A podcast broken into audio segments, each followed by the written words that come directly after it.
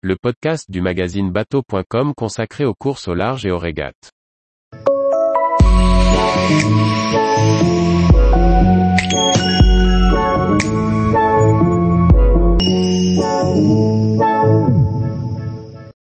Pourquoi Roland Jourdain retourne-t-il sur la route du Rhum?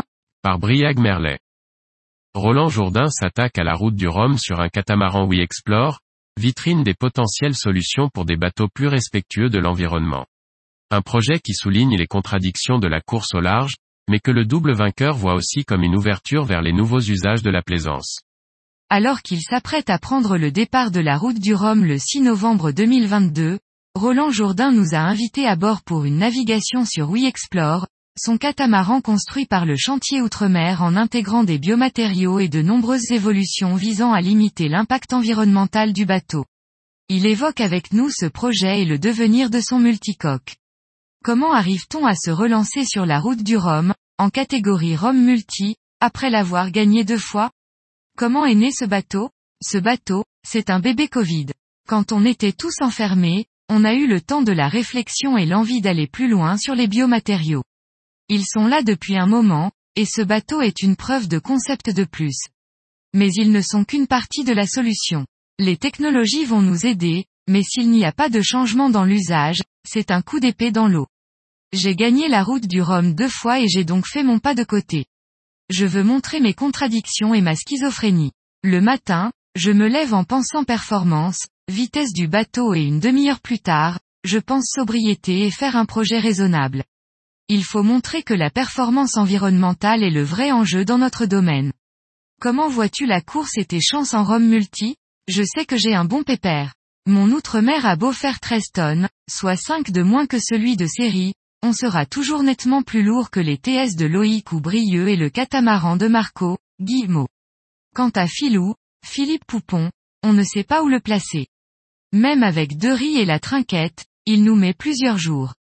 Comment prépare-t-on un projet comme celui de We Explore par rapport à un projet de course au large classique? Le projet est avant tout axé sur la limitation de l'impact, quel qu'il soit.